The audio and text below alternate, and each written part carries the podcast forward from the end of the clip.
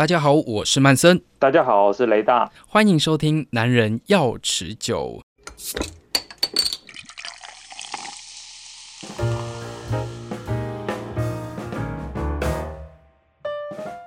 今年的夏天过起来真的非常的漫长哦。我想，除了防疫之外呢，大家还是要找一点事情来做啦。例如，今天是小暑，讲到小暑，我们就是要来开一瓶这个啤酒头的小暑哦，跟大家来分享一下。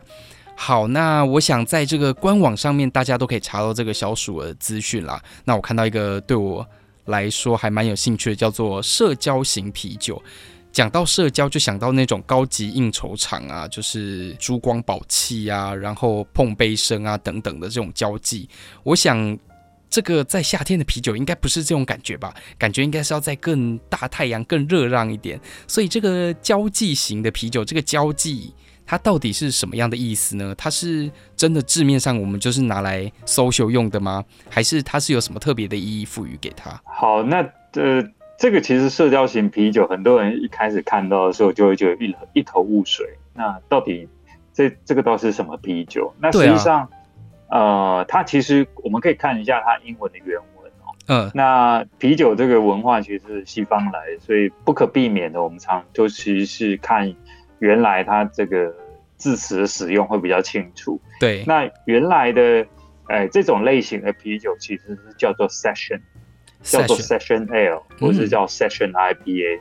那主要的重点是在于 Session 这个字，S E S S I O N。那你知道，大家在在啤酒喝多了，其实你都会看得到很多啤酒会说它是高酒精度的。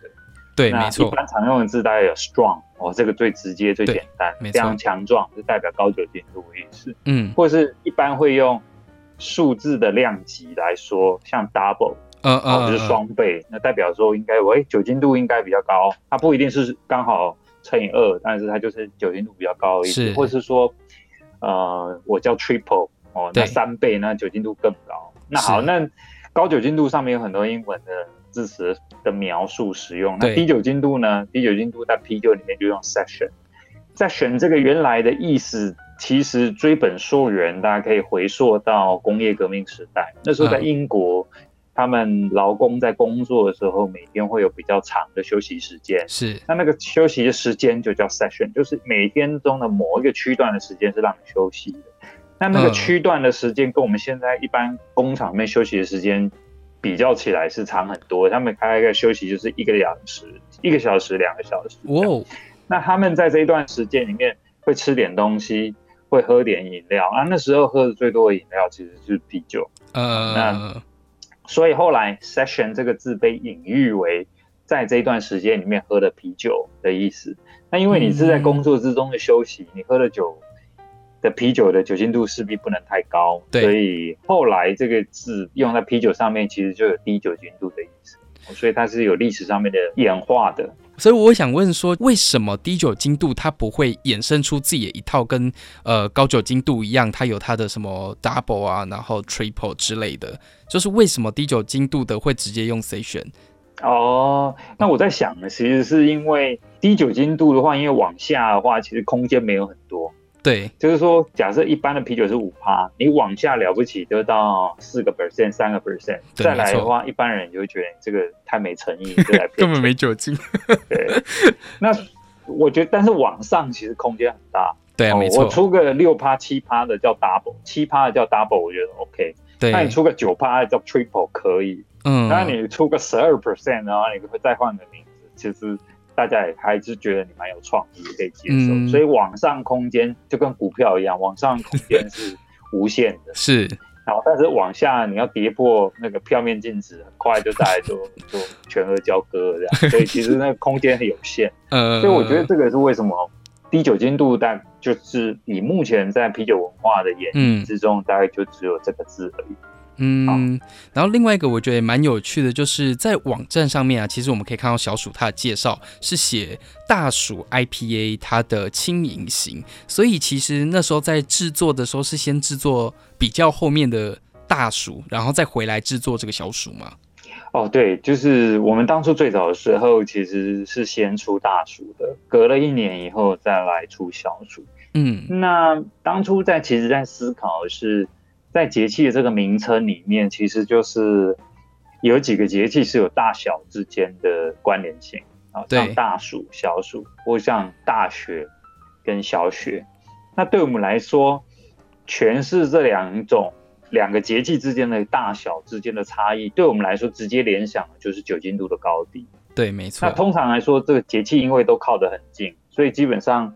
在整个气温啊、气候那种感受其实很类似，但是就是这个大小，对我们来说，我们就直接把它翻译成酒精度的高低。所以是我们其实是先大暑，然后再做低酒精度的小暑的。哦，由一个大方向，然后再去延伸，它可以去淡化或是增强其他味道这样的小暑，这样。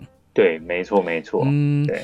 刚才我们提到这个 session 啊，就是网络上我呃先查了一下，然后呢有看到其实它有什么 session IPA 啊，然后 session 等等之类的啤酒的分类哦。那小鼠这一支啤酒它算是什么样的分类呢？诶，就是看你 session 要后面要接什么类型，其实都可以。那一般常比较常见的是 session IPA。所以就是低酒精度的 IPA，嗯，那我们的小鼠基本上没有做到那么 IPA，所以其实这是有很多原因的。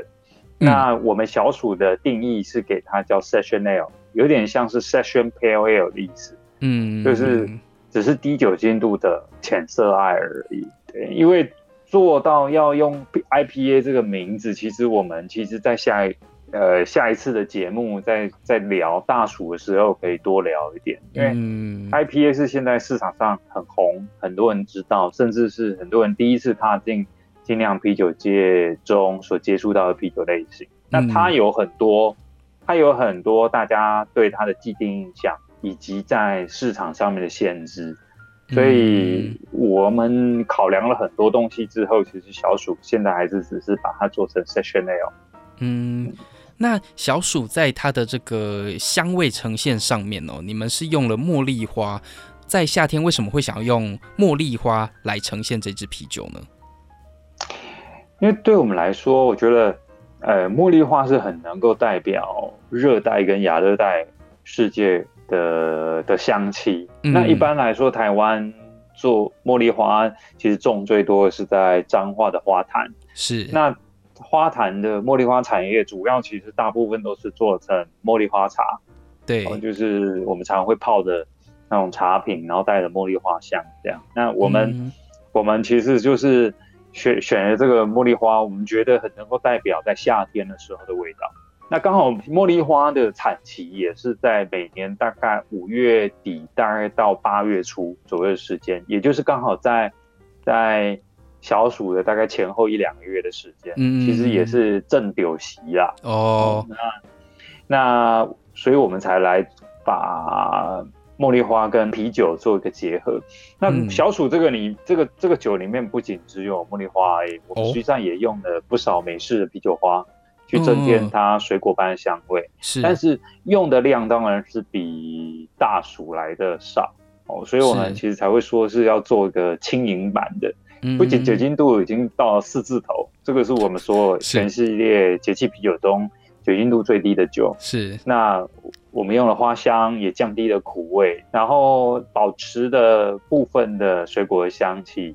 那也是因为，其实，在台湾的市场里面，嗯，毕竟能够接触到精酿啤酒的人的比例还是少。那一般人来说，还是比较怕吃苦啦。对啊，对，虽然我们工作上面都很能够吃苦，但是喝啤酒，很多人都觉得工作上已经吃够了，为什么喝啤酒还要吃？对啊，为什么还要虐待自己？对，所以我们其实，在很多不敢是布展啊，或是、嗯、是在外边面对第一线消费者的时候，嗯、那反而小暑这种很香啊、很有味道，但不不是那么苦的酒，其实是很受大家欢迎。真的是重点哦，不是很苦。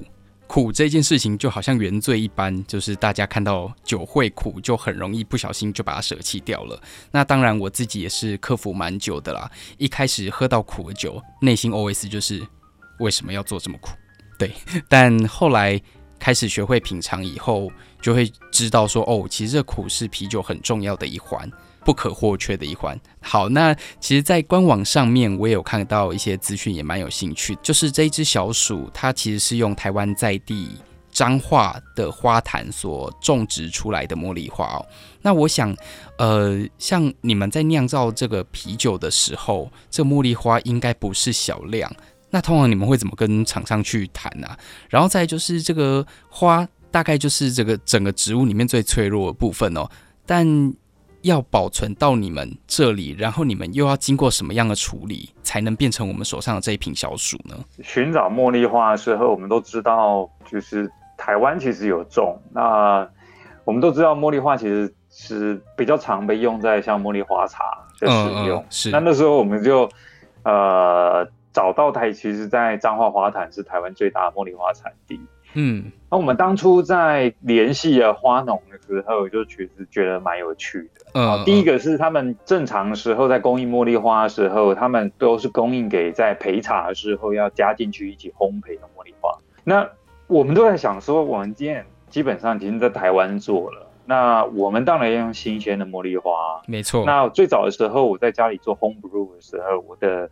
呃，院子里面其实就有种茉莉花，所以我们当初最早在实验的时候，都是拿自己新鲜现采的茉莉花来跟着啤酒花一起来泡，所以那个味道其实是非常突出，然后非常让人家觉得很熟悉，有一点舒服、安定神经的花香味。那我们要在酒厂量产的时候，当然就会面临到很多问题，是对，因为因为酒是一年四季。都在酿了。我们不是只有在产季茉莉花的产季的时候酿酒。对。那我们其实，在非产季的时候要怎么办？那我们又要新鲜，这要怎么处理？所以，我们当初跟彰化花坛这个花农联系的时候，他就是博啦博啦，我们都只有就是先呃水洗，水洗以后烘干，嗯，然后再帮你寄去这样子。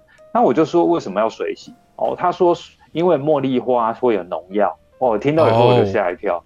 哦啊，有农药？他说，这这政府允许的，因为政府有允许茉莉花，因为茉莉花本身会很容易有虫，是，所以他在在采收的前后的一段时间是允许用药的，然后再加上茉莉花是需要熏制的，嗯，所以政府允许一个最低的农药的使用量，再加上熏制的时候高温的时候会让部分的药性会裂解。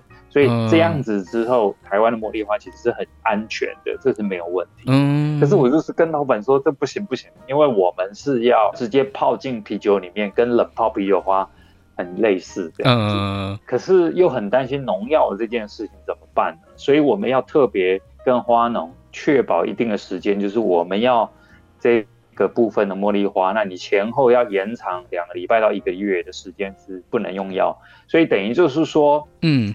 用的料要在采收时间是完全静止的，嗯，然后采收了过后，它基本上就是做一个非常简单的清洗，然后当天采收就是当天下午就用冷藏冷冻的方式直接寄上来酒厂来处理。嗯。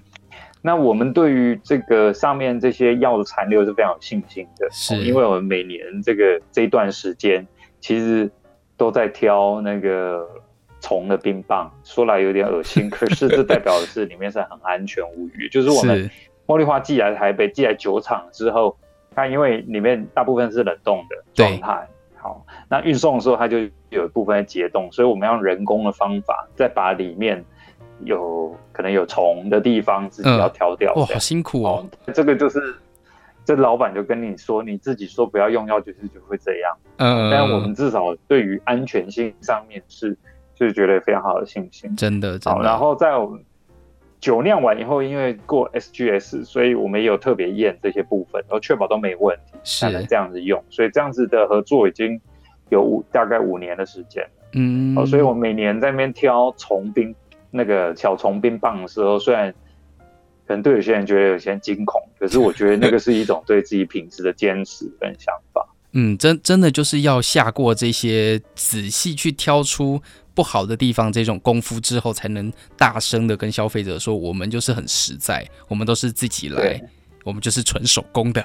对，没错没错。然后挑完了之后，它就是每天，所以每天很有趣。它就是这一段我们要收茉莉花的时间，它不是一下子就来很多，不是一下子来几百公斤，它是每天来个十公斤、十公斤、十公斤、二十公斤这样。哇，所以每天都要弄就对。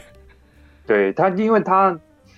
他是每天采收的花量，因为他自己还有其他的要供应，哦、所以他每天能够给我们这些这些没有没有用到这些药的花就这么多，所以我们必须要每天收，然后每天呃整理完，然后这一次要要用的，现在要用的当然就去酒厂，那其他的话会在实验室的冷冻库里面保存，嗯，然后等到要用的时候，呃季节过后要用的时候再拿出来用，这样。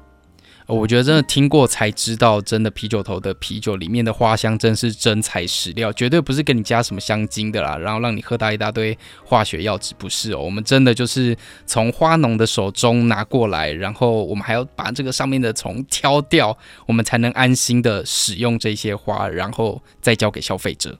对，哎呀，粒粒皆辛苦啊。如果不想要喝那么苦，但是你又要带一点风味，然后不要有太大的负担，又要适合在夏天这个节气来喝的话，我觉得小暑非常适合。